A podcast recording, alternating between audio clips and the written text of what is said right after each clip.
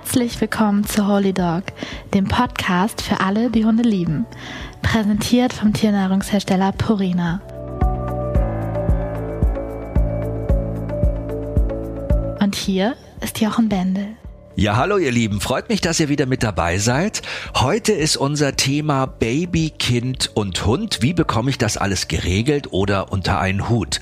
Das ist ein Riesenthema, das interessiert viele werdende Eltern, viele Menschen, die sich überlegen, ein Kind in die Familie zu holen, aber schon Hundebesitzer sind.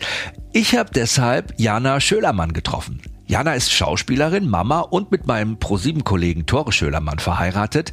Und Janas und Tores Familienleben wurde bis vor einem Jahr noch von Hund Rudi bestimmt.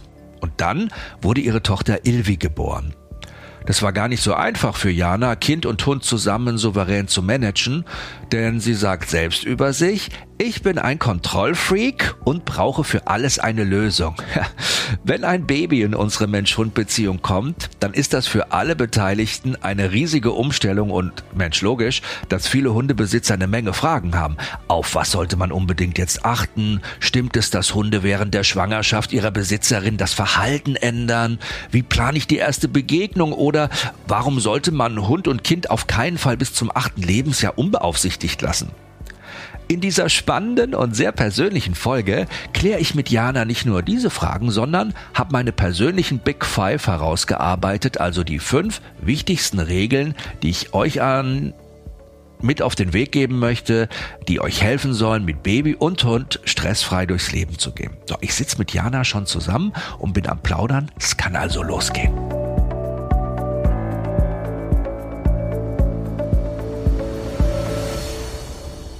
Ja, krass, ne, wie die Zeit vergeht, Jana. Wann haben wir uns das letzte Mal gesehen? Oh, das ist schon. Im Sommer. War es im Sommer? 2022, mein Mann kann. Stimmt, stimmt, stimmt. Ne? ja.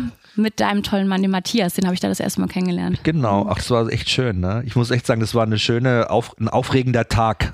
Ja, also für mich war es besonders aufregend, weil es der erste äh, ja, Abend, das war ja so eine Aufzeichnung, die in den Abend mhm. reinging, das erste mhm. Mal ohne ohne das Kind. Oma und Opa haben aufgepasst. Du warst zum allerersten Mal, hast du dein Kind alleine gelassen. Ja, alleine zum Glück nicht, aber gefühlt halt. nicht, nicht ohne die Mama, ja. Ähm, erzähl doch mal, wann bist du jetzt genau Mama geworden und ähm, wie ist so die Situation bei euch so gerade zu Hause? Du lebst ja mit dem Tore zusammen, eurem genau. Hund, dem Rudi. Genau, unser erstes Kind. Ja. ja, der Rudi, der ist ja schon acht mittlerweile, der ist ja schon erwachsen. Das ist ein ganz. Ähm, am 11.12.21 ist unsere Kleine auf die Welt gekommen, die Ilvi. Und äh, hat unser Leben auf den Kopf gestellt. Unsers und auch das von Rudi natürlich. Und ähm, wie war das so für euch, diese ganze Vorbereitungszeit? Ich meine, wenn man neun Monate auf so ein Baby wartet, das ist ja schon noch irgendwie krass. Da mhm. ist der Hund dann immer auch noch mit dabei. Ähm, hast du dir viel Gedanken vorher gemacht, wie das sein wird, wenn, äh, wenn das Baby endlich da ist? Oder mhm. Hast du eher gedacht, ach, ich lasse es einfach auf mich zukommen? Äh, ich habe mir sehr viel, ich bin ein sehr verkopfter Mensch. Also ich habe mir extrem viele Gedanken gemacht. Ich habe auch, glaube ich, schon sehr, sehr viele Bücher vorher gelesen, sehr viele Podcasts gehört zum Thema äh, Kind, weil es ja das erste Kind ist. Ne? Da ist man natürlich total aufgeregt. Ähm, und äh, die Schwangerschaft habe ich aber trotzdem auch sehr genossen. Also das war wirklich eine sehr, sehr, sehr schöne Zeit. Ich musste so dran denken, als ich, als ich mich so ein bisschen vorbereitet habe, weil du bist ja Schauspielerin, du bist Synchronsprecherin, mhm. man, man, kennt dich wirklich aus dem Fernsehen, du hast mit Tore schon zusammen moderiert, äh, Get Out of My House. Fuck, get the fuck. Get the, out get the fuck. Das fuck Hier darf man endlich mal Fuck sagen. Fuck, ja. Und ähm, du hast schon viel synchronisiert. Äh, wenn man deine Stimme so hört, du hast die junge Misha Barton mal gemacht und äh, mhm. du hast lauter so coole Sachen gemacht, Megan Fox auch mal als junge Schauspielerin. Ähm, du bist so Multi, Multitalent letztendlich auch, ne? Und trotzdem sagst du, du bist ein bisschen verkopft und denkst so viel nach. Ähm, was ist denn für dich, ist es wichtig, diesen Plan zu haben oder ist es wichtiger, die Notfallpläne zu haben? Ähm, Beides eigentlich. Also für mich ist es, damit ich entspannt loslassen kann, brauche ich vorher einen Plan. Das heißt nicht, dass ich mich dann immer an den Plan halte. Es geht einfach darum, dass ich mich vorher damit beschäftigt habe und dann kann ich entspannt auch mich gegen den Plan entscheiden, sozusagen.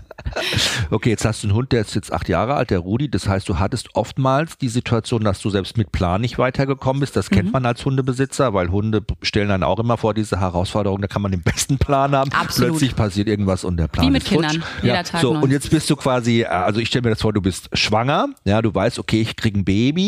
Erstes Baby, erstes Kind und ähm, hatte ich das eher ein bisschen beruhigt, also so im Background zu sagen, okay, ich habe das ja jetzt mit dem Hund auch schon irgendwie ganz gut gewuppt, dann werde ich das mit dem Baby auch wuppen?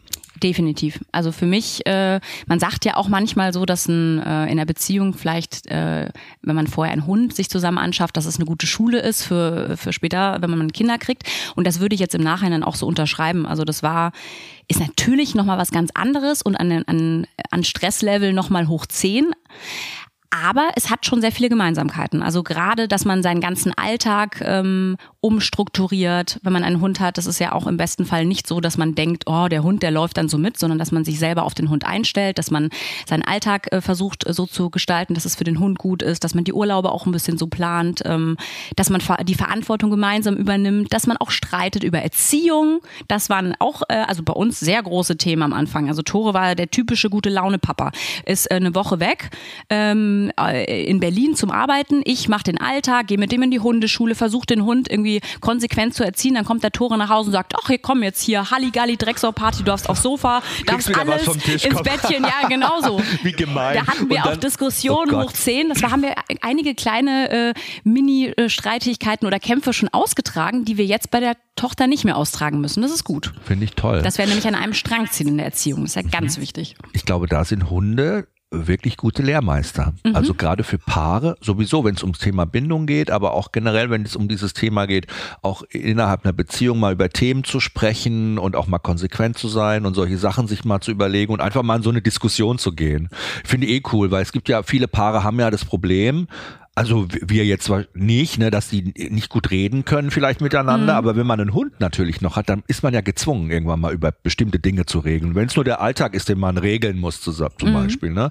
Sagen muss, hey, ich bin jetzt nicht da, kannst du das über, also man, man hat ein Gesprächsthema ja. und das hilft ja schon viel in der Beziehung. Ach, Kommunikation ist das ähm, A und O für jede so, menschliche und, Beziehung. Genau, und das, da sind Hunde auch schon große Helfer. Ich habe äh, in meinem ersten Buch Das Wunder der Bindung, oh Gott, jetzt äh, spoiler ich mich selber und äh, lese aus meinen eigenen Büchern vor, aber es ist eine schöne mhm. Geschichte, mhm. die ich gerne vorlesen würde, so zum Einstieg, mhm. denn ich bin fest davon überzeugt, dass Hunde sehr sensibel auf unser Befinden reagieren. Ich erlebe das ja selbst auch wenn es mir schlecht geht, suchen meine beiden Fellnasen meine Nähe oft besonders und weichen nicht von meiner Seite. Und Forscher haben sogar herausgefunden, wenn ein Hund seinen Menschen plötzlich und wie aus dem Nichts heraus heftig verteidigt, kann das ein Anzeichen dafür sein, dass dieser krank ist, auch wenn er das selbst noch gar nicht weiß. Sarah, eine Kundin, die kam vor einiger Zeit mit ihrer zweijährigen spanischen Straßenhündin Concha in die Hundeschule nach München. Sie war ratlos, denn ihre bis dahin zu jedem freundliche und absolut entspannte Begleiterin reagierte plötzlich in bestimmten Situationen äußerst seltsam. Gestern hat sie bei unserer Gassi-Runde wie aus dem Nichts einen Hund und sein Herrchen angeknurrt, die an uns vorbeigegangen sind. Und heute hat mich an der Bushaltestelle ein Mann nach Wechselgeld gefragt, den hat sie auch richtig heftig angefaucht. Sowas hat die noch nie gemacht erzählte Sarah etwas ratlos. Ich nahm ihre Schilderung auf jeden Fall ernst. Ich kannte Concha, seit sie in Deutschland angekommen war. Sie hatte wie die meisten Fellnasen aus dem Tierschutz ihre ganz persönliche Geschichte. Ihre Eltern, waschechte Herumtreiber, versorgten die Familie durch Betteltouren an lokalen Strandbars mit überlebenswichtigen Naturalien. Die Gäste dort waren in Urlaubsstimmung und gingen entspannt mit den Hundeeltern und ihrem zotteligen Nachwuchs um.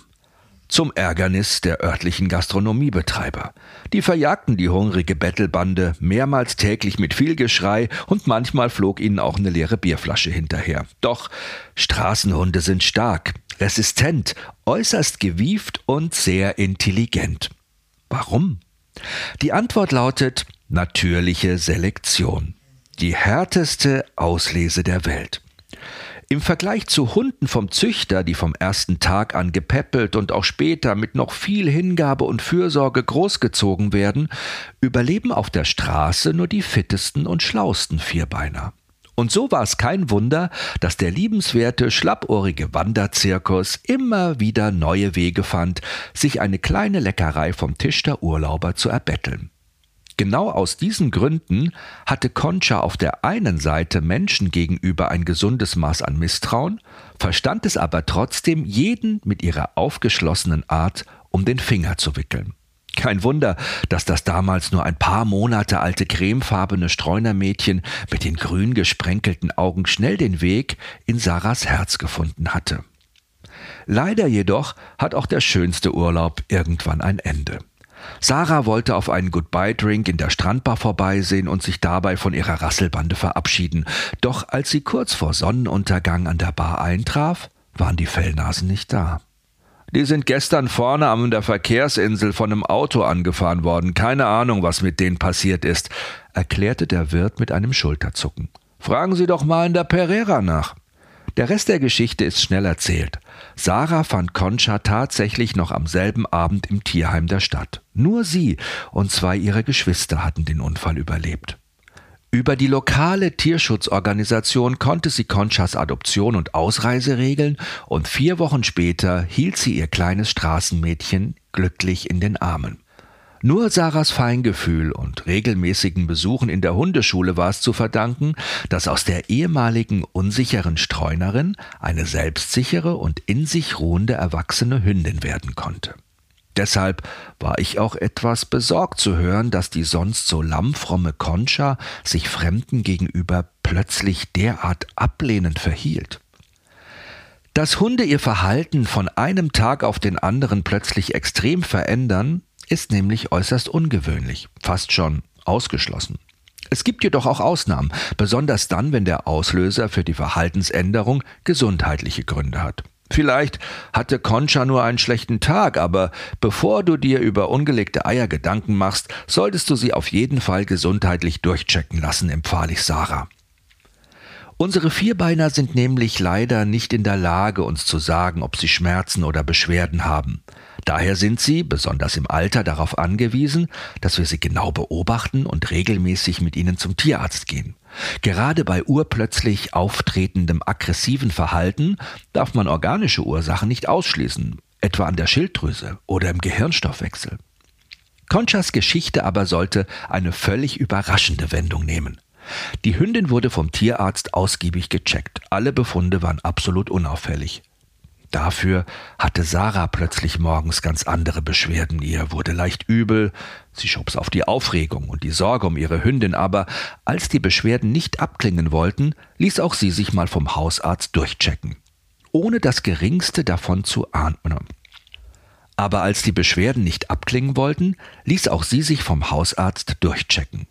Und Überraschung, Sarah war in der siebten Schwangerschaftswoche, ohne das geringste davon zu ahnen. Anders als ihre treue Hündin Concha. Die hatte ganz offensichtlich schon längst gewittert, was Sache war, und versuchte daher, fremde Menschen, die ihrem Frauchen zu nahe kamen, auf Abstand zu halten. So unglaublich die Geschichte klingt, sie ist kein Einzelfall. Es gibt verschiedene Theorien, woran Hunde erkennen können, dass ihr Frauchen in anderen Umständen ist, noch bevor diese es selbst weiß. Ein möglicher Grund die Veränderung des Hormonhaushalts und der Anstieg des Schwangerschaftshormons HCG im Blut, was Hunde mit ihrer feinen Nase wahrnehmen. Was genau Conchas Beschützerinstinkt ausgelöst hat, lässt sich im Nachhinein schwer sagen.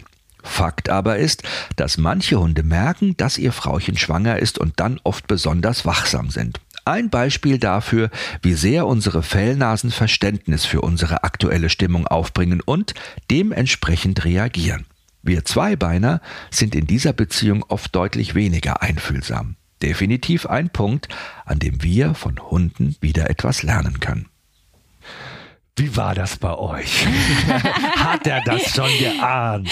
Also äh, im Nachhinein definitiv hat er das geahnt. Also ich habe das sofort gemerkt, der war so viel anhänglicher. Der hat, also normalerweise ist er sowieso sehr auf mich fixiert, weil ich ja auch mit ihm den Alltag irgendwie hauptsächlich äh, bestreite und er hört auch sehr gut auf mich. Aber auf einmal ähm, hatte ich das Gefühl, dass er mich mehr beschützen will.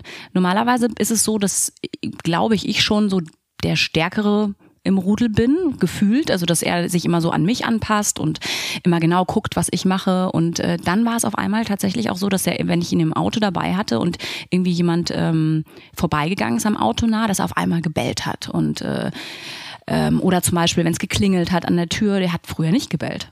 Das hat der, seitdem ich schwanger bin, angefangen, dass er wirklich extrem dann zur Tür rennt und, und äh, mich beschützen will. Ich muss ihn natürlich dann gesondert wegschicken. Und hast du das gleich so in Verbindung gebracht oder war das eher so, ist dir das erst im Nachhinein? Erst im Nachhinein. Nachhinein das ist mir in dem Moment nicht aufgefallen. Ne? Aber im Nachhinein habe ich gemerkt, boah, der klebt ja noch mehr an mir, der versucht mich wirklich zu beschützen, was ähm, aber tatsächlich hat er mich, glaube ich, als schwächer wahrgenommen gefühlt. Ja. Also ja, vorher war es irgendwie immer so, ich bin die Stärkere, ich bin die Rudelführerin, ich sag nach links geht's, nach rechts und dann war es auf einmal, dass das Gefühl hatte, er ähm, stellt sich vor mich ne? und bellt oder, oder versucht, andere von mir fernzuhalten. Ja. So Verantwortung dann zu übernehmen mhm. für den Rudelpartner oder ne, für, mhm. für äh, das machen ja Hunde in dem Rudel auch. Also Rudel, also Hunde können in ihrem Rudel schon auch plötzlich wieder Führungspositionen mhm. übernehmen, obwohl sie gar nicht, sage ich jetzt mal, der Anführer in Anführungszeichen sind. Die Hunde teilen sich die Aufgaben oft ganz gut auf. Wer was am besten kann, darf halt dann in dem Moment das auch lösen. Ja, einfach weil es ja der Gemeinschaft auch zugutekommt. Wäre ja blöd, wenn man den das nicht machen lassen würde. Ne? Also ein guter ja. Chef delegiert delegiert halt und sagt, ja gut, okay, wenn du das halt machen kannst, dann mach das. Ich glaube, ganz wichtig ist, dass man grundsätzlich auch sagt, ich mache jetzt da nicht so ein mega großes Ding draus. weißt du, weil, Jetzt spürt der Hund ja bestimmt ja. auch, wenn man da selber schon so extrem äh, aufgeregt rangeht an die Sache. Ja. Hast du dir eine Liste gemacht oder wie? Ich frage jetzt mal so, weil du bist ja so Orga-Mensch. Hast du, hast du dir eine Liste gemacht? Okay, das möchte ich mit ihm auf jeden Fall machen, wenn das Baby da ist oder das machen wir, wenn ich komme, weil du warst ja bestimmt auch im Krankenhaus und der Hund war dann allein oder wie habt ihr das eigentlich gemacht? Ähm, eine Oder unserer besten Freunde, entbunden? nee, ich habe nichts. Ich habe im Krankenhaus entbunden und wir ähm, waren auch äh, drei Nächte dort, weil am Anfang die Kleine noch ein bisschen überwacht werden sollte. Und ein, äh, einer unserer besten Freunde hat den Hund genommen und das hatten wir vorher mit dem auch abgesprochen, dass wenn es soweit ist, er sofort kommt und den holt. Und da hat er es sehr gut und da hat er ein bisschen Urlaub gehabt bei Onkel Markus sozusagen. und er hat ihn dann am ersten Tag gebracht. Also sobald wir nach Hause gekommen sind. Ähm, so, das musst du jetzt genau, weil das ist ja immer so ein Magic Moment auch, ne, wo man sagt, mhm. okay, du hast diese Geburt gerade überstanden. Ich meine, Tor und ihr seid wahrscheinlich gerade auch mega durch. Ah, Baby da, endlich, jetzt geht's nach Hause. Gut, okay, aber in seinem Bereich, in seiner Hut, ui, muss man echt sagen so, ja, Rudi ist noch nicht da. Rudi kommt plötzlich dazu genau, Rudi und die ganze Welt hat sich verändert. Ja. Wie ja. war das? Ja, wir haben uns das auch ganz groß vorgestellt. Wir haben das sogar, äh, Tore hat, glaube ich, noch das hat noch gefilmt oder so mit dem, mit dem Handy, weil man denkt so, oh, der große Moment, dann kommt der Hund und sieht das kleine Baby und leckt vielleicht über, den, über das Händchen und ja. freut sich und man hat die süßesten Kuschelbilder. Es war so unspektakulär. Wir haben dieses Video niemandem geschickt, weil es einfach, er geht hin, und geht wieder weg und ignoriert die Kleine. also wirklich, also äh, eigentlich hat er total toll reagiert, weil er hat das gar nicht als einen Fremdkörper wahrgenommen. Er hat wirklich, ähm, er kam an, ich hatte sie halt auf dem Arm neben mir und habe halt, ich habe Rudi begrüßt und er kam so in, hat so geschnuffelt und dann wieder weg. Also es war so selbstverständlich für ihn und so ist er eigentlich die ganze Zeit dann damit umgegangen. Hat er irgendwie sich gestresst verhalten -mm. oder ne, war entspannt? Am, am, Anfang gar nicht. Man hat dann später natürlich schon gemerkt, als es dann so Nächte gab, ne, das Kind schreit viel, am Anfang so mit so drei Monatskoliken, ne, dann, dass er dann, das hat ihn dann schon gestresst. Also dieses hohe Schreien. Später erst. Genau, ja? erst aber später, aber nicht wegen der, nicht nur wegen der Anwesenheit des Kindes. Das hat er total gut hingenommen. Das ist so ein Punkt, ich finde, also mega schön, freut mich halt richtig für euch, weil das so entspannt stattgefunden mhm. hat. Und so wünscht man sich das ja auch. Aber ich muss ganz ehrlich sagen, das ist ja so, selbst wenn ein zweiter Hund in die Familie kommt, ne? Mhm. Und ich weiß ja noch, als wir uns die Kalisi geholt haben und der Gizmo war ja der erste Hund quasi, ne? Und wir kamen mit diesem kleinen Hundebaby an, ne? Und die war ja noch kleiner als der Gizmo damals, ja. Mhm. Und äh, die legt sich in diesen Hundekorb rein im Schlafzimmer, erste Nacht, und das war da also ja, so ein großes Hundebett das war auch Gizmos Hundebett und der Gizmo kommt in dieses Schlafzimmer rein und sieht diesen Hund in diesem Hundebett, in seinem Hundebett liegen, guckt den weg, guckt mich an mit so einem riesen Fragezeichen, so, ist dein Ernst, so ungefähr. Und ich so, stell dich doch bitte nicht so an, ist doch voll süß, ihr könnt doch jetzt kuscheln, ja. Und er liegt voll im einen Eck, so richtig so mit dem Rücken zu diesem Welpen oh. und der Welpe rutscht immer näher an ihn ran und sucht so diese Wärme, ja. Und er hatte halt null Bock auf, null Bock und hat dann aber auch sich voll korrekt verhalten. Er ist einfach aus dem Körbchen dann rausgegangen. Mhm. Er hat nicht geknurrt, gar nichts, sondern hat gesagt, okay, der Eskalation, der Klügere gibt nach, mhm. ich gehe. Und er hat sich zu mir ans Bett gesetzt, hat mich angeguckt und hat gesagt, das ist die letzte Scheiße, was soll das? So, und ich so, Gizmo, da musst du dich dran gewöhnen, das ist jetzt dein Leben, face it, ja. Und man hat immer so die Augen Vorstellung. Auf bei der Hundeelternwahl. Ja, genau, man hat immer so die Vorstellung, ah, man stellt sich das so romantisch vor, und dann ja. kuscheln die die erste Nacht mhm. zusammen. Der Gizmo ist dann so wie so ein Nanny-Dog und ist immer die ganze, ja, aber er ist trotzdem entspannt geblieben und er ist trotzdem ruhig geblieben. Und es hätte ja auch ganz anders laufen können. Es gibt ja auch ganz andere Fälle. Ja. Viele Leute fragen immer, okay, gut, das Baby kommt dann, wie mache ich das? Und ähm, ich glaube nochmal so, äh, nur so als Rahmenbedingung, das Allerwichtigste ist, dass man diese Situation halt managt mit dem Baby. Auch diese erste Begegnung. Das heißt, du hast das Baby auf, den Ar auf dem Arm und du kannst natürlich selbst bestimmen, darf der Hund an dieses Baby ran? Wie nah darf er ran? Darf er am Baby schnuffeln? Ja oder nein? Darf er da am Baby auch mal lecken oder so? Ja oder nein? Ja, das kannst du selber bestimmen und ähm, immer dabei auch überlegen und bedenken, dass das für deinen Hund auch eine fucking stressige Situation ist in dem Moment, weil der spürt natürlich, okay, das ist neu, der weiß auch nicht so genau, okay, wie, wo, was, warum jetzt. Klar kennt er das Baby schon über diese Schwangerschaftsphase Mac hat ja das schon kennengelernt, ja. Also, aber da war es ja noch bei dir im Bauch. Jetzt ist es physisch tatsächlich da.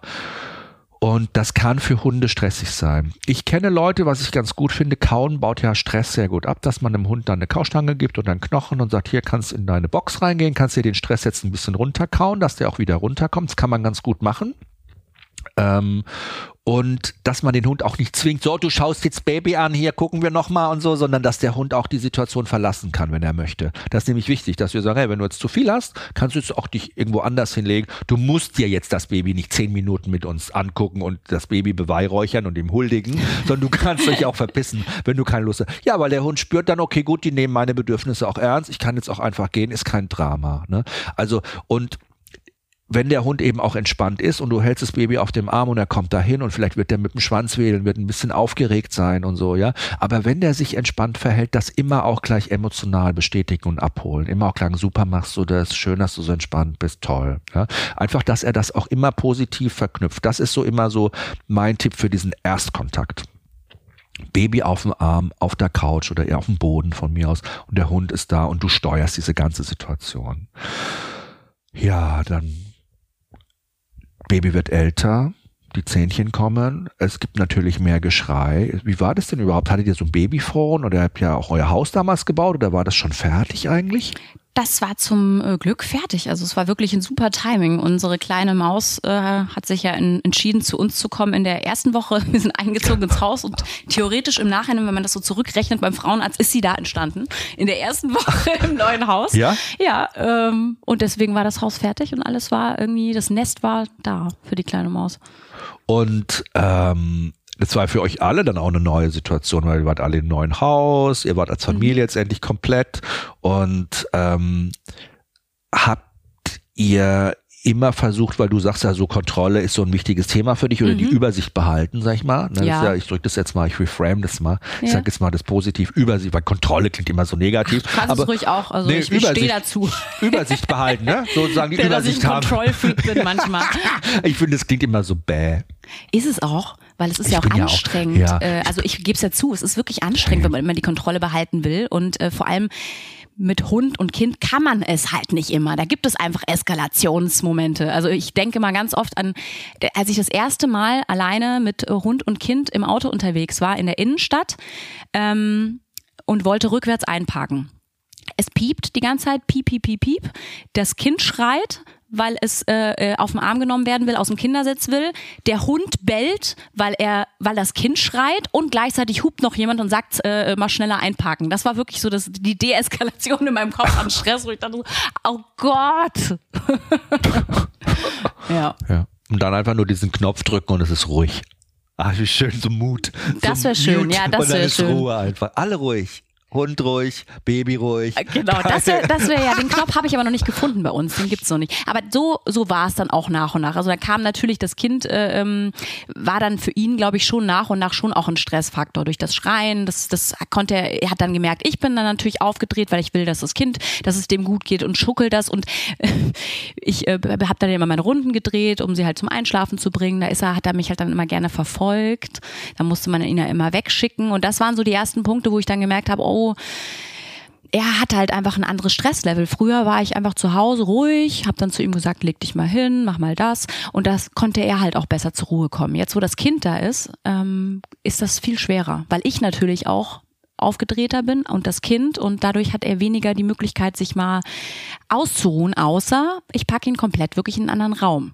Da muss ich aber auch die Tür zumachen. Du musst ihn quasi zu seiner Ruhe zwingen. Genau, das musste ähm, ich früher nicht. Ja, ich denke, wir müssen uns das ja mal vorstellen der Rudi ist ja auch ein besonderer Spezialist. Also ich meine, der liegt jetzt mega entspannt jetzt hier neben dir und ist total ruhig und glücklich. Ähm, aber es gibt natürlich ganz viele Situationen, wo der sofort in so einen Arbeitsmodus switcht. Jetzt kommt er auch noch aus einer sehr arbeitsintensiven Linie. Also das heißt, die Eltern beide äh, mit dem Schäfer am Arbeiten, die Großeltern wahrscheinlich, vermute ich jetzt mal auch.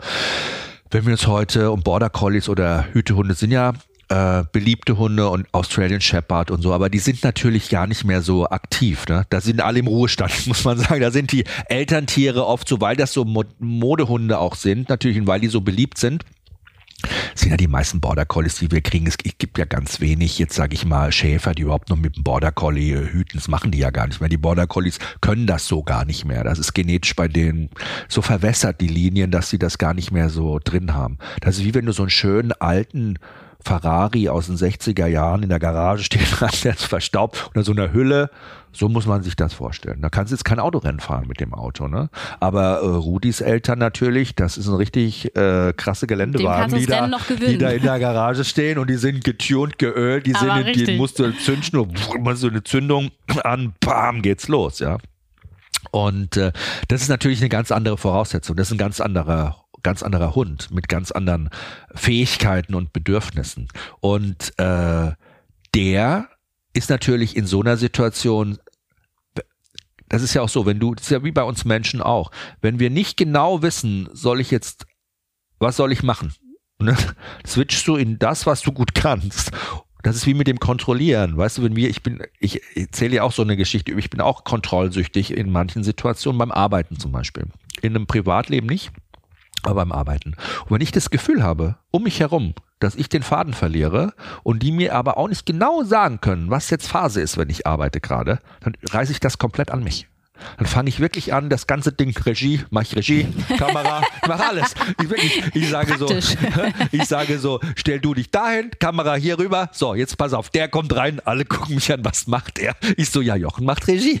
Also, und das yeah. mache ich aber aus Unsicherheit oder weil ich nicht weiß, was ich sonst machen soll. Mhm. Und Herdenschutzhunde oder Hütehunde, Hütehunde, wenn die nicht wissen, was sie sonst machen sollen, weil wir ihnen das nicht sagen, machen dann auch das, was sie einfach haben. Mhm. Die fangen dann einfach an, die Situation zu übernehmen. Ist einfach in der Genetik. Dann bricht das aus denen raus. Und es kann uns helfen, wenn wir, weil wir kennen das ja aus unserer eigenen Situation, dass wir derjenige sind, der sagt, du, pass auf, du musst dir jetzt hier gar keine äh, Stress jetzt machen in der Situation. Äh, es ist in Ordnung, es reicht bis dahin. Jetzt fängst du mal an, kriegst du eine Alternativaufgabe von mir zum Beispiel. Und ähm, hattest du denn die Situation, dass du ihn aber auch mal ins Arbeiten ähm, gebracht hast zum Beispiel? Dass du ihn auch überhaupt erstmal eine Aufgabe vielleicht unbewusst gegeben hast? Das ist nämlich, äh, kann nämlich auch ein Auslöser gewesen sein dafür, dass er dann so hochgefahren ist oder öfter hochfährt. Wenn das Baby zum Beispiel unruhig ist oder wenn es anfängt zu weinen oder zu schreien. Ja, also er hat äh, tatsächlich ist er unser ähm, lebendiges Babyphone so ein bisschen äh, geworden. Ach so. Also immer, wenn die Kleine aufgewacht ist und in, hat er laut gegeben. Und das fanden wir natürlich schon auch toll und haben ihn dann auch immer gelobt. Und ähm, finde ich auch immer noch gut. Ja. Allerdings ist es halt dann leider auch in Situationen, wenn man zum Beispiel im Auto ist und sie auf einmal laut gibt, weil er dann natürlich nicht versteht, wieso soll ich das jetzt nicht äh, kommentieren. Ist nicht gut. Mhm. Keine gute Idee. Mhm. Habe ich jetzt auch gemerkt. du kommst langsam drauf, weil Rudi soll sich ja, wenn er mit dem Baby zusammen ist, was? Entspannen. Ja. So, wir wollen ja, dass er sich entspannt und nicht, dass er arbeitet. Das ist für ihn sonst mega scheiße, die ganze Geschichte. Das Baby ist da, okay. Er hat das Baby gesehen. Er hat gesagt, okay, Baby interessiert mich jetzt eigentlich nicht großartig, ist eigentlich nicht mein Piece of Cake. Mhm. Jana, Tore könnt ihr organisieren. Und dann bringt ihr ihn aber oder bringen wir ihn plötzlich ins Arbeiten. Sagen, ah, er sagt, Baby hat, Baby hat geschrien. Und du sagst, super gemacht, fein. Er so, okay, gut, das soll ich jetzt immer machen. Okay, ich bin im Arbeiten. Und dann plötzlich ist er im Arbeiten und wenn er in diesen Arbeitsmode switcht, hat er Stress, ist logisch. Mhm. Er fängt immer an, das zu beobachten, zu hören. Er ist immer, selbst wenn er da liegt, im Unterbewusstsein, das Ohr, selektives Hören, macht das Baby was oder macht das Baby nichts. Also er kann nie 100% richtig runterfahren. Ne? Und Ehrlich das, gesagt wie ich. Ja. so sind ja meine Nächte Natürlich. auch. Ja, so sind deine Nächte. Also weißt du, wie Und er hilft mir, ja, ja. Genau, ihr macht das zusammen. Hm, das hilft dir natürlich in dem Moment schon. Ist klar, fühlt sich auch gut an zu sagen, der Hund passt auf.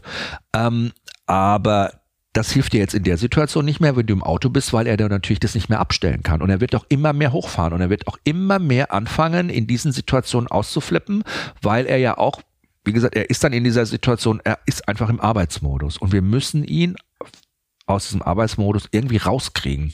Das ist ganz wichtig.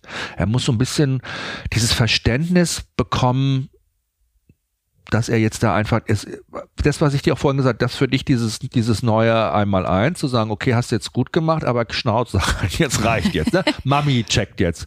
Ich, du musst jetzt nicht mehr. Aber dann ihm eine Alternative anbieten. Er braucht noch diese Alternative auch am Anfang. Und kauen, solche Sachen, Box und so, das sind gute Sachen, wo du ihn schnell parken kannst, aus der Situation physisch auch rausnimmst und wo er Stress abbauen kann und runterfahren. Weil wenn er mal am Arbeiten ist, will er schon gerne weitermachen. Er ist ein Arbeitstier. Also so einfach einen Mund verbieten lässt er sich nicht. Dass du sagst, nee, brauchst jetzt nicht mehr melden. Sagt, warum macht doch so? Warum mm, ja, das habe ich schon. Wir haben ja jetzt diese Gitter überall äh, ja, ja. für die Treppen, für, mhm. zum Schutz der Kleinen. Und äh, da habe ich dann auch ihn einfach dann mal hinter ein Gitter gepackt und woanders hin, dass er dann, aber da kann er natürlich nicht entspannen. Da steht er dann dahinter und äh, will wieder wissen, was im anderen Raum Klar. passiert.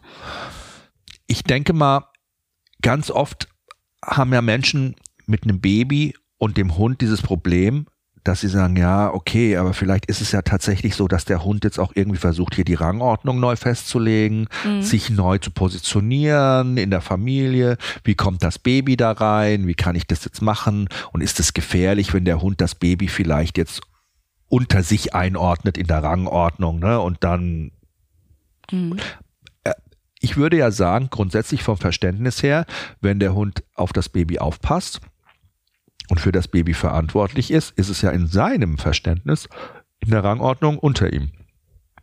Weil sonst würde er das mhm. ja nicht machen. Weißt du, was ich meine? Wäre ja. mir sonst egal. So, hätte er, hätte er, wenn das über ihm wäre. Ist ja auch rein körperlich so ein kleines äh, Ding, was da unten rumkrabbelt und so. Das ist ihm ja total unterlegen, theoretisch. Jetzt haben aber, obwohl Hunde ja sozial expansiv sind und wirklich in ihrer Stellung immer nach oben drängen, im Rudel, mhm bilden Hunde aber eine Rangordnung ja nur untereinander und nicht mit uns im menschlichen Verbund. Das ist immer dieses Missverständnis. Das ist wirklich jetzt so ein Leitsatz zu sagen, ja, ja, Hunde sind sozial expansiv, die wollen sich immer nach oben verbessern und die bilden aber diese Rangordnung nur untereinander. Hunde unter Hunde, artgleich und nicht Mensch-Hund-Beziehung. Da ist es ein bisschen anders. Da geht es eher darum, dass wir Menschen dem Hund zeigen, wo ist dein Platz. Das hat aber mit Rangordnung eigentlich nichts zu tun. Da geht es nur darum, dass Hunde immer dieses Gefühl brauchen, dass wir für sie Situationen managen und klären. Weil wenn sie anfangen, diese Situation zu klären, äh, läuft es ja meistens schief. Dann sind wir schnell überfordert, treffen die die ganze Zeit, wir sind genervt und dann sagen, das ist eigentlich auch total scheiße, weil der Hund wird auf das Baby so auch nicht aufpassen können. Kann er ja eigentlich gar nicht. Weißt du, was ich meine? Das können wirklich nur wir Menschen. Deshalb macht es ja auch gar keinen Sinn, dass er überhaupt anfängt, das zu machen. Und wenn wir das wissen, ist es natürlich ganz gut, dass man vereinfacht sagen kann, okay, pass auf. Du darfst auf das Baby natürlich aufpassen, klar, aber bis zu diesem Punkt. Das ist die Grenze. Hier übernehmen wir. Und zum, damit du das besser verstehst, biete ich dir jetzt eine Alternative an jetzt kannst du mal hier rübergehen, jetzt kannst du mal Stress abbauen, jetzt kriegst du was zu kauen, jetzt kommst du mal in die Box, ne? Jetzt Also quasi immer ein Alternativverhalten anbieten. Das ist immer für einen Hund ganz wichtig in dem Moment. Und ihm einfach sagen, okay, gut, aber jetzt reicht's auch, Ruhe. Und das mit ihm auch üben. Das ist ganz wichtig. Ich glaube nämlich so ein, bei diesen Hunden ist es extrem, die so schnell in die Arbeit gehen, ist es extrem wichtig, dass du so ein Abbruchsignal auch mit ihm etablierst. Hast du ein Ab Abbruchsignal für ihn? Ähm, ja, ich habe ab also wenn ich halt, weil er ist ja als Hütehund einer, der einen schnell bedrängt und hinterher rennt und dann halt dieses ab, das, das heißt halt, er soll sich von mir entfernen, distanzieren oder ins Körbchen, dass ich ihn halt wirklich ablege, er da bleiben soll. Ähm, aus haben wir für, für Bellen? Es gibt ja sowas wie, also man könnte zum Beispiel so ein Abbruchsignal für ihn zum Arbeiten, wäre zum Beispiel, ich, ich habe das oft mal bei Leuten gehabt, die auch Hütehunde haben, zum Beispiel Border Collie oder so, ja, der saß dann im, im Wohnzimmer und die hatten, äh, draußen waren die Enten im Garten und der stand schon richtig an der Scheibe und hat die Enten immer so angestarrt die ganze Zeit. Ne? Mhm. Das ist schon nicht okay in dem Moment, weil mhm. er arbeitet ja in dem Moment schon. Und das Abbruchsignal für ihn, was die etabliert hatten, war keine Arbeit. Und keine Arbeit hieß immer, der Hund ist seine, auf seine Decke gegangen, auf seinen Platz mhm. und hat dann eine Alternative anbekommen, eine Kaustange oder irgendwas, hat sich dann da hingelegt, hat die Kaustange genuckelt oder hatte ein Spielzeug von mir aus oder irgendwie sowas und hat sich da dann quasi ein Kauknochen, ein Kong, und mhm. hat sich da quasi diesen Stress, der sich aufgebaut hatte, an der Scheibe die Enten angucken und die am besten alle zusammentreiben, dass sie ja nicht jetzt darüber, ja, das muss ja irgendwo hin, diese Energie. Ne? Mhm. Und keine Arbeit war das Signal, okay, keine Arbeit, kacke, ich gehe mal darüber drüber und da bekomme ich eine Alternative mhm. angeboten. Das war gut. Aber es gibt natürlich auch das Signal, jetzt arbeiten. Das gibt es auch, indem du ihm freigibst. Das heißt, wenn du mit ihm auf dem Feld bist oder übst oder er darf, kannst du sagen, jetzt arbeiten, dann kann er los. Und keine Arbeit heißt, jetzt auf die Decke, ausruhen, entspannen, Alternative anbieten. So kann man das mit dem Hund ganz gut aufbauen. Mhm.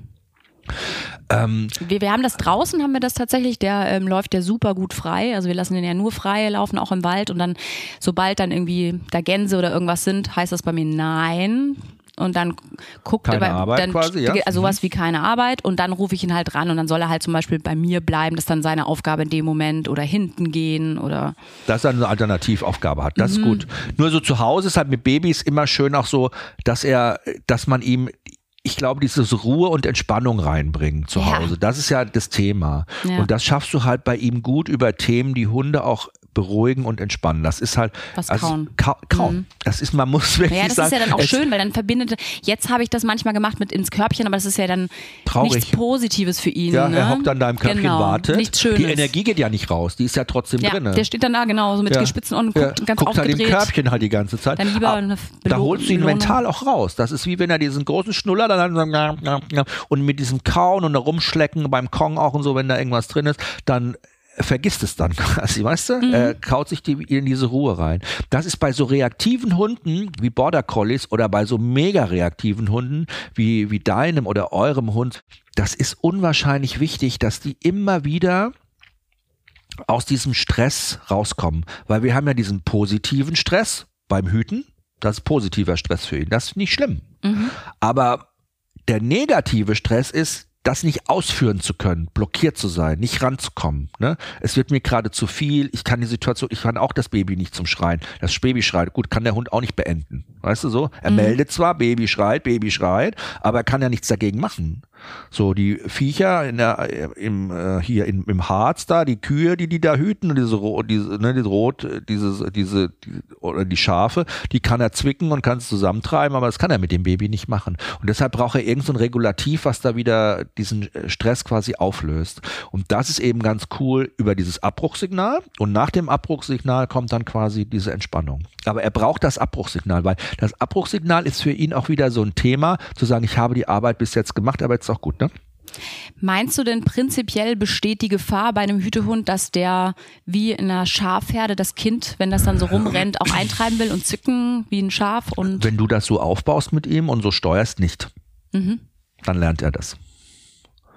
Und das macht er ja nur aus Überforderung. Das macht er ja nur, wenn er wirklich nicht weiß, was er für eine Alternative hat. Aber seine Alternative heißt ja, er fährt hoch, er fängt an zu hüten, raus aus der Situation, entstressen. Das konsequent durchziehen.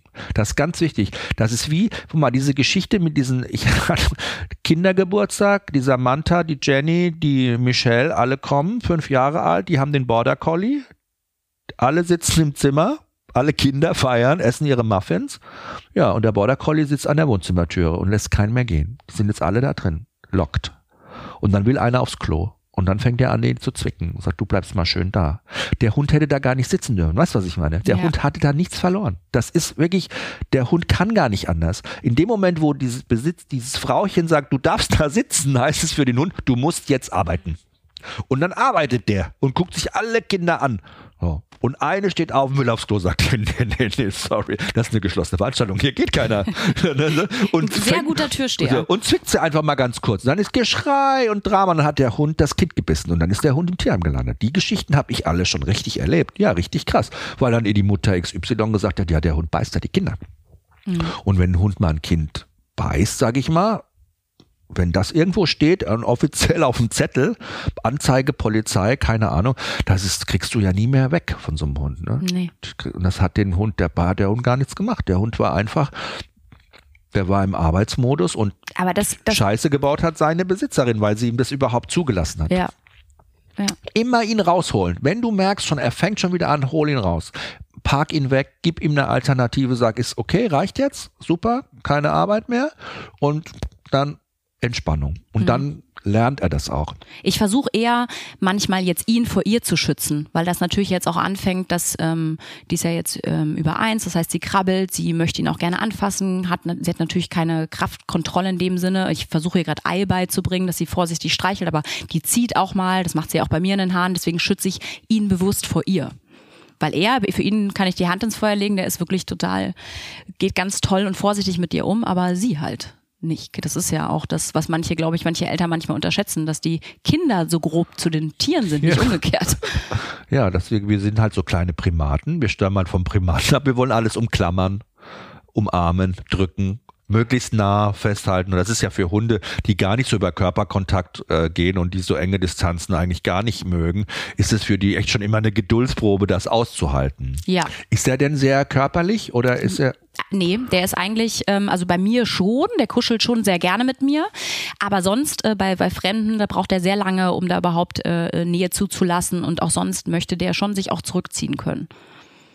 Ähm, ich hatte ja mal bei mir äh, bei Instagram so eine Story gemacht über den Hund äh, Baby Baby Scheiße Baby gut ne? Wo der äh, wo der Hund quasi wie so ein Hund eigentlich denkt ne?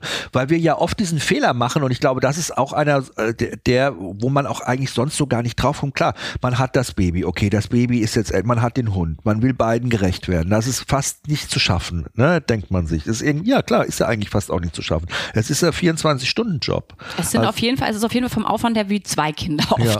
So, und dann schläft das, äh, schläft das Baby endlich. Denke ich mir so, ah, fein, cool, jetzt habe ich endlich mal Zeit, mich ein bisschen mit dem Hund zu beschäftigen. Ist ja auch logisch. Ich meine, klar, endlich ist das Baby geparkt. Jetzt hole ich mir den Hund, jetzt mache ich ein paar kleine Übungen mit denen, streichel dem, gib den Aufmerksamkeit. Und das ist halt der größte Fehler, den man machen kann. Weil der Hund lernt natürlich, wenn das Baby schläft, ist super.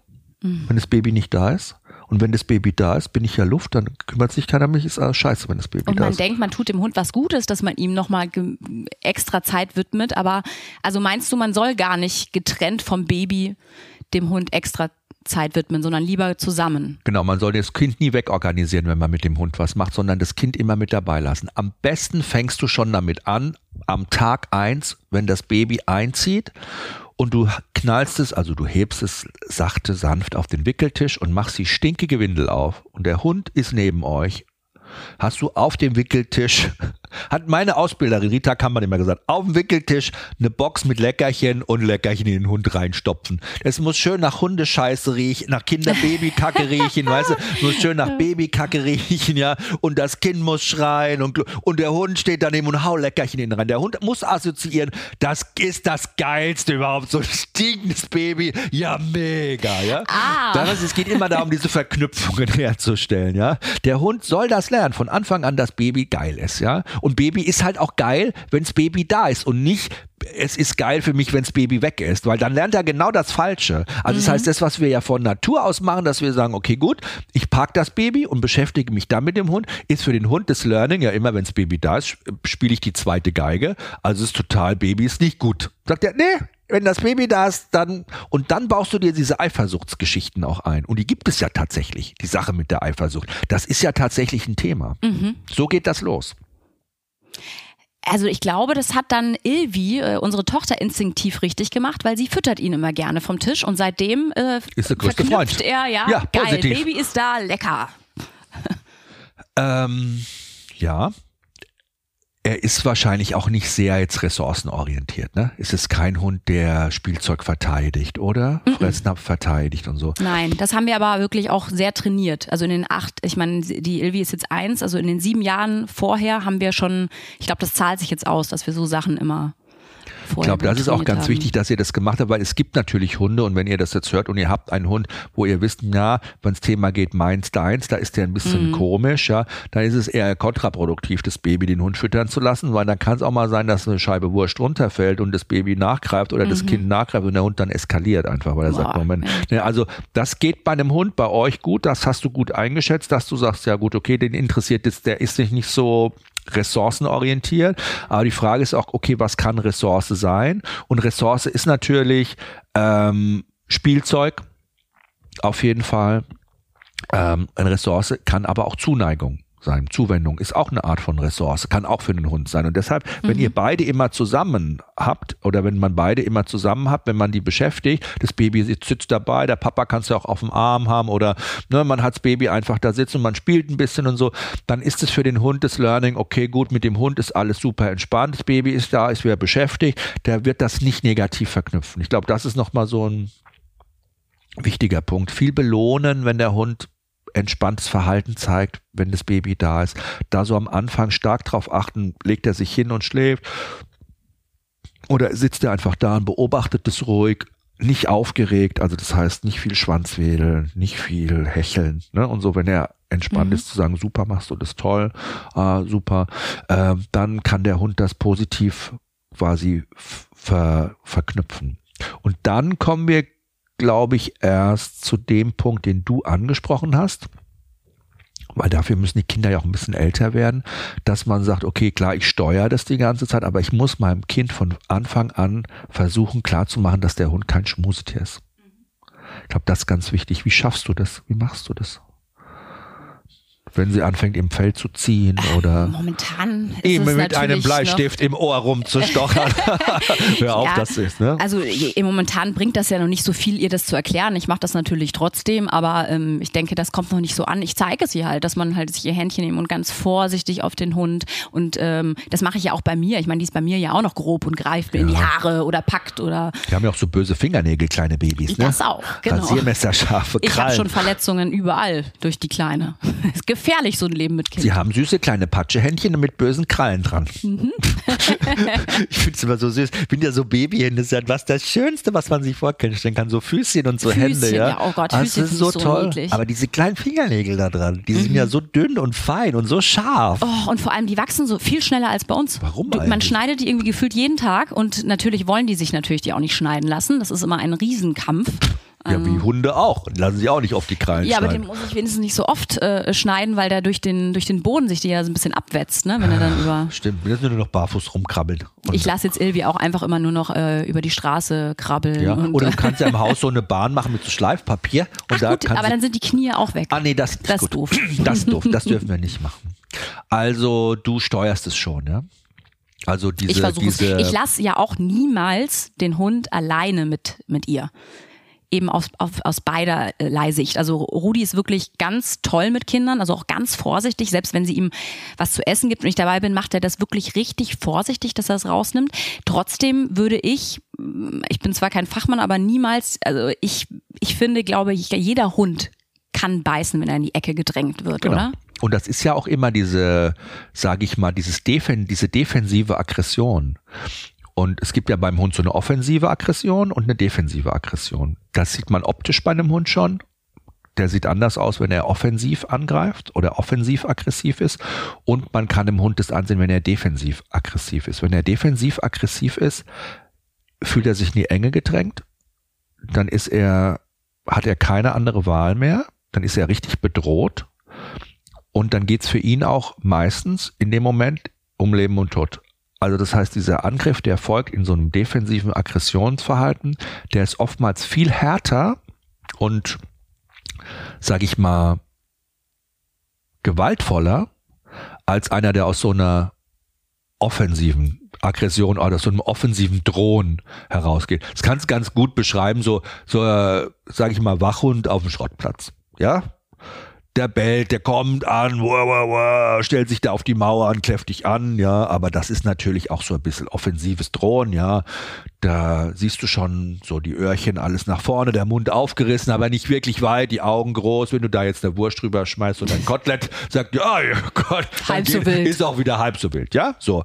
Gut, wenn du aber einen Hund, sage ich mal wirklich, äh, der dir defensiv droht, das heißt, das ganze Gesicht starr nach hinten sich verzieht, die Ohren ganz hinten anliegen, die Lefzen bis nach hinten gezogen sind, du alle Zähne siehst. Das hast du bestimmt schon mal gesehen, die Augen schlitzartig fast nach hinten gezogen.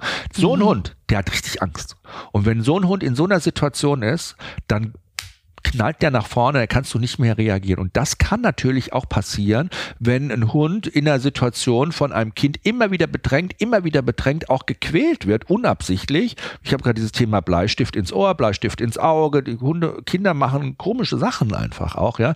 Und ein Hund das immer wieder sagt, du, das ist mir zu viel, hör auf, hör auf, hör auf, die Erwachsenen da nicht einschreiten. Und dann kann das genauso nach hinten, der Hund kann sich so bedrängt fühlen, so Panik kriegen, dass er dann einfach impulsiv, auch defensiv loslegt. Und das wäre natürlich Kacke. Deshalb ist es mega wichtig, was du sagst, dieser Satz, auf keinen Fall die alleine lassen. Nicht mal für zwei Minuten unbeaufsichtigt den Hund mitnehmen oder das Baby unter den Arm nehmen, aber all, beide zusammen ist nicht gut. Da sind die auch noch äh, viel zu jung. Ich habe mal in so einer Statistik jetzt nachgeschaut. Es gibt eine in Deutschland leider keine Beißstatistik. Aber in Deutschland wird das nicht geführt. Ich habe keine. Gerade in Deutschland, wo doch ja. alles gelistet ja. wird. Also, wirklich. also richtige Beißstatistik, welcher Hund beißt wen, wie und so. Man weiß so, dass es ungefähr 60.000 Beißvorfälle gibt im Jahr, also Bissverletzungen durch mhm. Hunde im Jahr. Ähm, und man weiß auch, dass Hunde, gerade wenn sie Kinder beißen, die besonders in Kopf und Hals beißen, das hängt damit zusammen, dass sie so klein sind. Ähm, aber man hat nicht, man legt nicht fest statistisch, was für ein Hund ist das? Wie alt ist der Hund und ne, wie genau ist es? Man kann das nicht genau sagen. In Österreich macht man sich viel mehr Mühe. Da gibt es eine ganz tolle Beißstatistik, die ähm, eine Studie, die heißt Verletzungen durch Hundebisse bei Kindern bis zum 14. Lebensjahr von zwei Ärzten äh, aus dem Forschungszentrum für Kinderunfälle in äh, Graz an der Klinik und die haben 296 Kinder, haben die dort quasi untersucht und haben das mal alles genau aufgeschrieben und spannend ist, was dabei herausgekommen ist. Ähm, drei Viertel dieser Unfälle waren Hundebisse der Rest war Verletzungen durch zum Beispiel umgeworfen werden vom Hund ne, oder umgerempelt werden oder stolpern, mhm. wenn der Hund an der Leine ist. Aber in nur 23 Prozent der Fälle biss der eigene Hund zu. Fast jeder zweite Biss wurde durch einen bekannten Hund, also zumindest durch einen Hund von Großeltern, Onkeln, Tanten oder Nachbarn verursacht. Also nur 23 Prozent war der eigene Hund. Das mhm. ist ein Viertel, also ist nicht viel. Ähm, und meistens wurden die Kinder beim Spielen mit dem Hund gebissen, gefolgt vom Vorbeilaufen oder Vorbeikrabbeln oder Streicheln. Und was ich auch noch spannend fand, war, dass das Beißrisiko höher war, nämlich in 82 Prozent der Fälle von diesen 23 Prozent generell, wo wir gesagt haben, ne, das ist schon jetzt mit immer weniger, äh, war, war der Hund bereits vor Geburt da. Also das, was wir wieder gesagt haben, ganz schwierig, der Hund hat Stress, ne, und aus dieser stressigen Situation, weil alles neu ist für ihn, plötzlich neu, muss er sich daran gewöhnen, können Themen entstehen. Wenn das Baby schon da ist, der Hund kommt erst dazu, lernt der Hund das natürlich als junger Hund, kann das in, seinen, in seine emotionale Ausstattung ganz natürlich mit aufnehmen. Ah, das Baby ist halt einfach schon da, so ist meine Welt, face it. Aber ne, wenn die Welt sich plötzlich ändert, ist natürlich wieder Stress da und kann anders reagieren. Und was wir noch hier, was ich noch ganz spannend fand, dass also rein wissenschaftlich von der Verhaltensbiologie, Kinder diese Warnsignale des Hundes eben jetzt Bleistift ins Ohr stecken und so, Hund sagt, hey, hör auf, mir wird es zu viel, können Kleinkinder oder äh, Säuglinge sowieso nicht, aber Kleinkinder oder so ab ein, zwei Jahren auch gar nicht äh, realisieren, die checken das gar nicht. Das können Kinder erst zwischen acht und zehn Jahren. Dann hast du erst überhaupt diese Fähigkeit, im Gegenüber zu erkennen, ah, okay, das ist dem unangenehm. Deshalb müssen wir bis zum achten, zehnten Lebensjahr auf jeden Fall die ganze Zeit da ganz extrem ein Auge drauf haben. Und erst später können Kinder das irgendwie so ein bisschen checken und sagen, ja gut, ich glaube, das wird too much. Was auch, was auch gefährlich immer noch ist, aber bis zum achten Lebensjahr niemals äh, alleine lassen.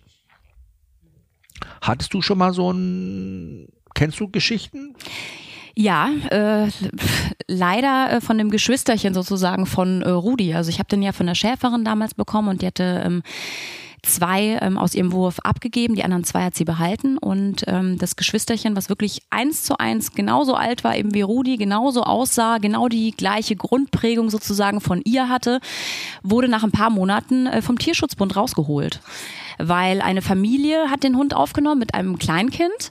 Und was ich so gehört habe, also ich weiß nur, weil die Schäferin hat mich halt angerufen hat nach ein paar Monaten gefragt, ob wir die Möglichkeit hätten, noch einen Hund aufzunehmen. Und das war leider für mich nicht möglich, weil ich ja mir schon viele Gedanken gemacht habe, Kontrollfreak sozusagen, wie, dass wir überhaupt diesem Hund gerecht werden. Aber dann noch ein Hund, der halt seit vier Monaten da ist und jetzt bissig ist. Die haben halt anscheinend äh, den Hund äh, von Anfang an sehr viel alleine gelassen, schon als Welpen und auch ganz viel mit dem Kind alleine gelassen. Und irgendwann hat das äh, Kind natürlich auch äh, äh, den Hund bedrängt wie noch was und der Hund hat halt dann gebissen.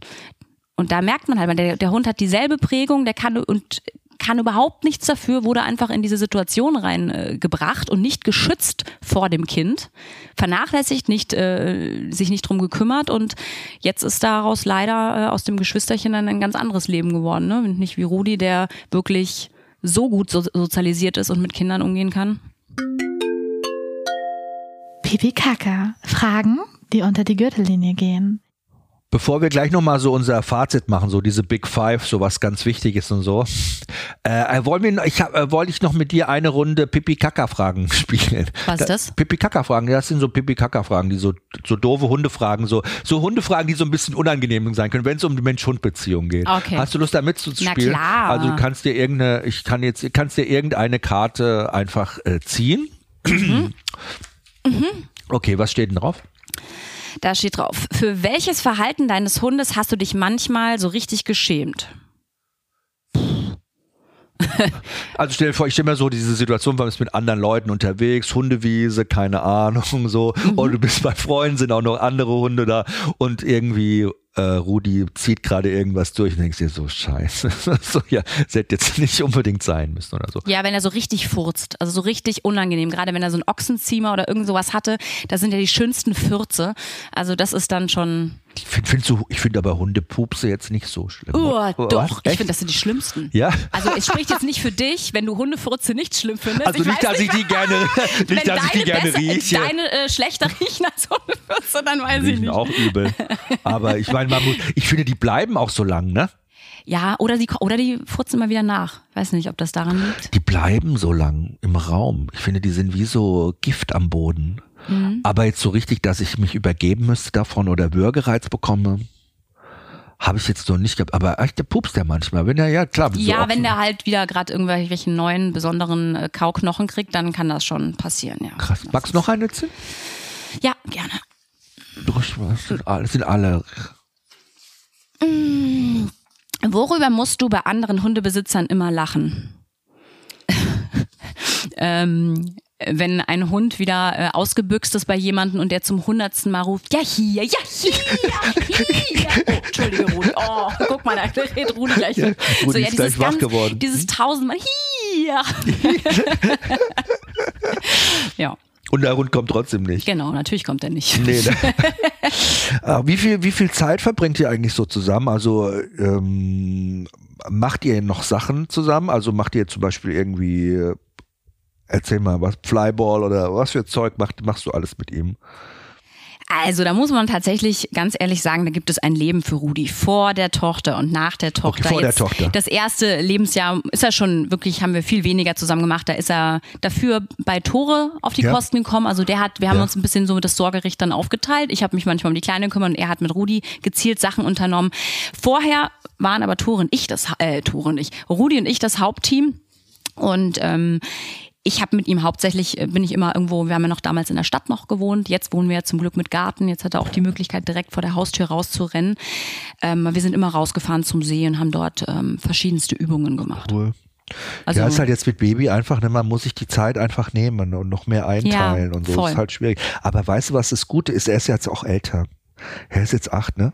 Er ist mhm. jetzt auch jetzt nicht mehr so ein, zwei Jahre alt und ist so, kann ich beschäftigt werden mit ja. dem? Sondern er ist ja auch ein bisschen chilliger. Geworden. Ja, ich habe mir jetzt auch so ein, ähm, so ein Lastenfahrrad besorgt, dass ich halt dann auch, weil äh, ich bin ja auch immer, ich gehe ja trotzdem spazieren, ganz viel natürlich auch mit dem Kind äh, und ihm, aber das war am Anfang immer ähm, so, dass er dann halt nicht auf die Kosten kommt, weil wenn ich halt eine halbe Stunde mit dem Kinderwagen rumschuckle, ist für ihn halt kein richtig nee, geiler Spaziergang. Ne? Aber vielleicht findest du ja auch noch irgendwie Momente mal zwischendurch. Ja, mit dem so. Fahrrad jetzt zum Beispiel ja. auch. Also wenn ich, wenn ich mit dem ja Lastenfahrrad fahre, ne? ja. dann kann er wenigstens eine größere Strecke machen, während ich äh, und die Kleine kann trotzdem mit. Und mach ruhig zwischendurch mal so Pausen, ist mein Tipp. Mhm. Nicht so jetzt eine Stunde durchfahren mit ihm, sondern mal so nach einer halben Stunde, 20 Minuten mal eine schöne Pause machen. Lass ihn was suchen oder so, lass ihn mal kurz ausruhen, mhm. gib mir auch mal was zu kauen, guckt euch mal, habt du das Baby, schaut euch ein bisschen die Natur an, lass ihn mal so ein bisschen chillen, auf der Decke zum Beispiel oder so, dass mhm. er so einen Ort auch hat, wo er wieder drauf muss und so, mm, dass man das so ein bisschen strukturiert.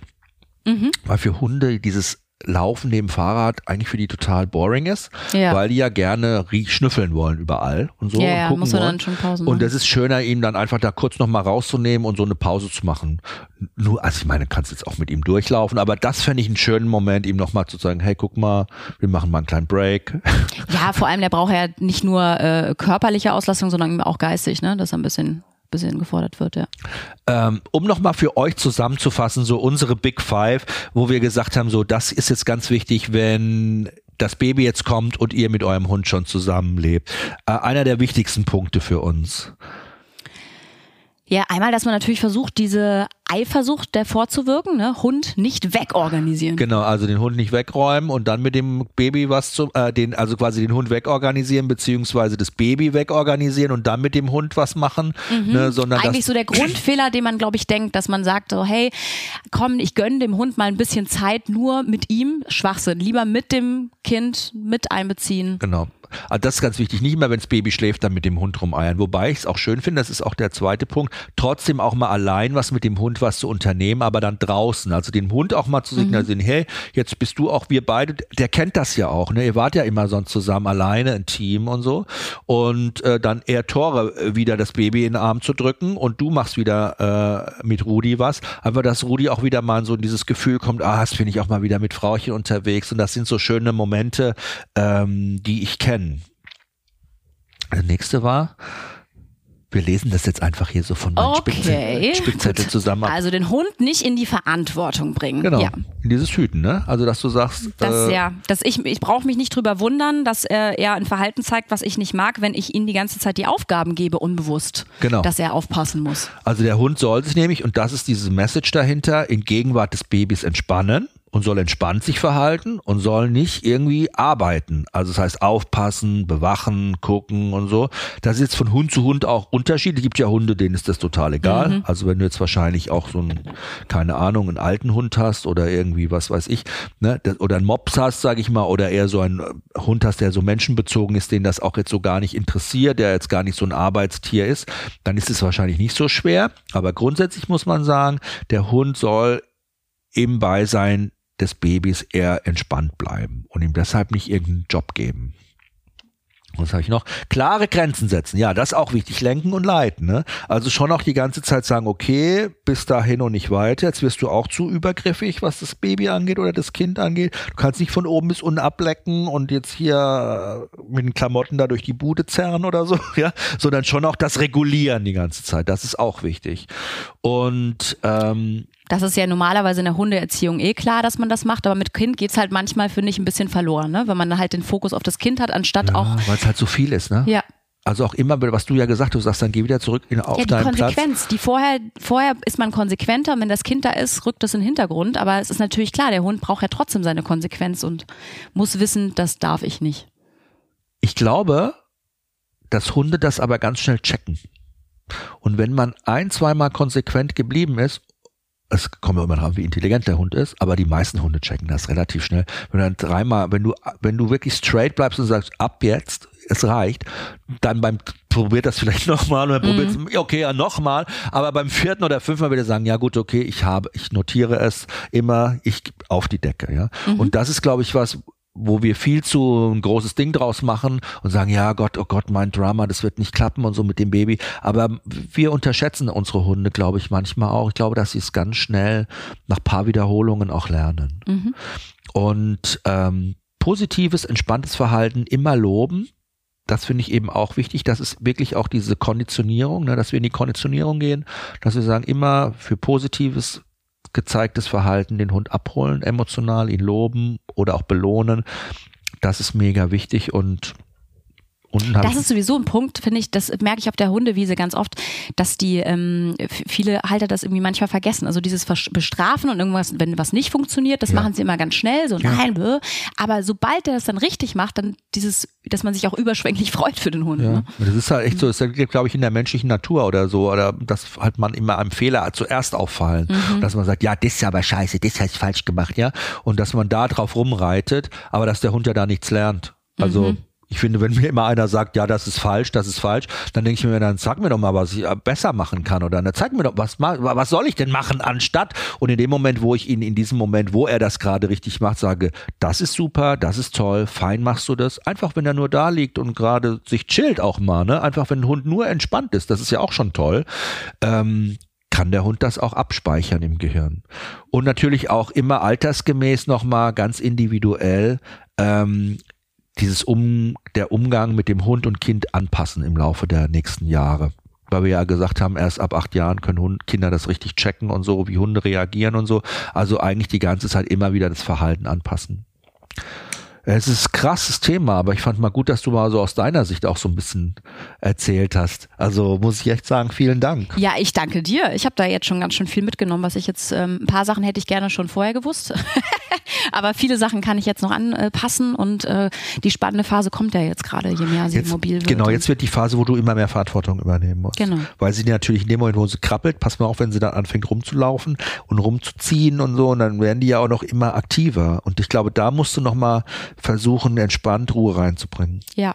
Ja, vor allem, ich glaube, ich muss am meisten lernen. Ich muss sagen, dass Rudi eigentlich mit der Sache, mit, mit der Anpassung an das Kind toll umgegangen ist. Auch sie umgekehrt. Ich meine, die kam auf die Welt und hat von Anfang an nicht gezuckt, wenn er bellt, weil sie es ja im Bauch schon alles so mitbekommen hat. Also die war wirklich von Anfang an an ihn gewöhnt, eher an sie. Nur ich bin der Faktor. Ich muss dazulernen. So ist es ja meistens bei der Hundeerziehung, ne? dass man selber. Ist nicht schön, dass wir über unsere Hunde so viel über uns selber lernen? Doch, ich finde es mega geil. Schön, ja. Ja. Das finde ich das Schönste eigentlich. Ja. Dass ich ihn mal angucke und sage, ach so, okay, liegt an mir, ja klar. Ja. Ich habe wieder was. Jana, vielen lieben Dank. Und ich danke ihr, dir. Ja, ihr könnt alle noch mal was nach, ihr könnt alle noch mal nachlesen äh, zu diesem Podcast und zu diesem Thema. Äh, in den Captions gibt's auf jeden Fall noch mal alle Infos dazu. Wir freuen uns auch über äh, eure Kommentare. Und Jana, du hast ja auch einen eigenen Podcast. Genau, Mama Locker. Da kann man ja auch noch mal reinhören und kann sich auch mal alles angucken. Und äh, da wird nämlich auch ein ganz besonderer Hundetrainer zu Gast sein, weil der. Oh. ja, wir, wir machen jetzt mal geile Cross-Promo. Aber ich finde das ja auch spannend, mal deine Geschichte da mit dem Baby und so, das alles noch mal, äh, sich auch alles noch mal anzuhören, so, weil das ist auch aufregend. Das ist ja, und wie schön ist das für Das ist das Aufregendste auf der Welt. Hä? Also ein, ein, ein Hundewelpen, ich muss sagen, das hat ja schon viel damit auch gemein, ein Baby zu bekommen. Ein Hundewelpen oder ein Baby. Das ist das Schönste auf ja, der Welt. Glaube ich auch. Also Baby habe ich auch noch in Planung, muss ich jetzt ja? sagen. Ja, natürlich, ist doch logisch. Okay, alles klar. Dann äh, habt äh, eine gute Zeit. Dir vielen lieben Dank. Ja, ich danke dir. Und äh, Rudi, hast du richtig cool gemacht. Dankeschön. Ja, voll brav hast du. Aber jetzt steht er auf, so nach dem Motto, komm, jetzt können wir aber auch eine Runde Gassi drehen, ja, machen oder? wir, ne? Tschüss. Tschüss.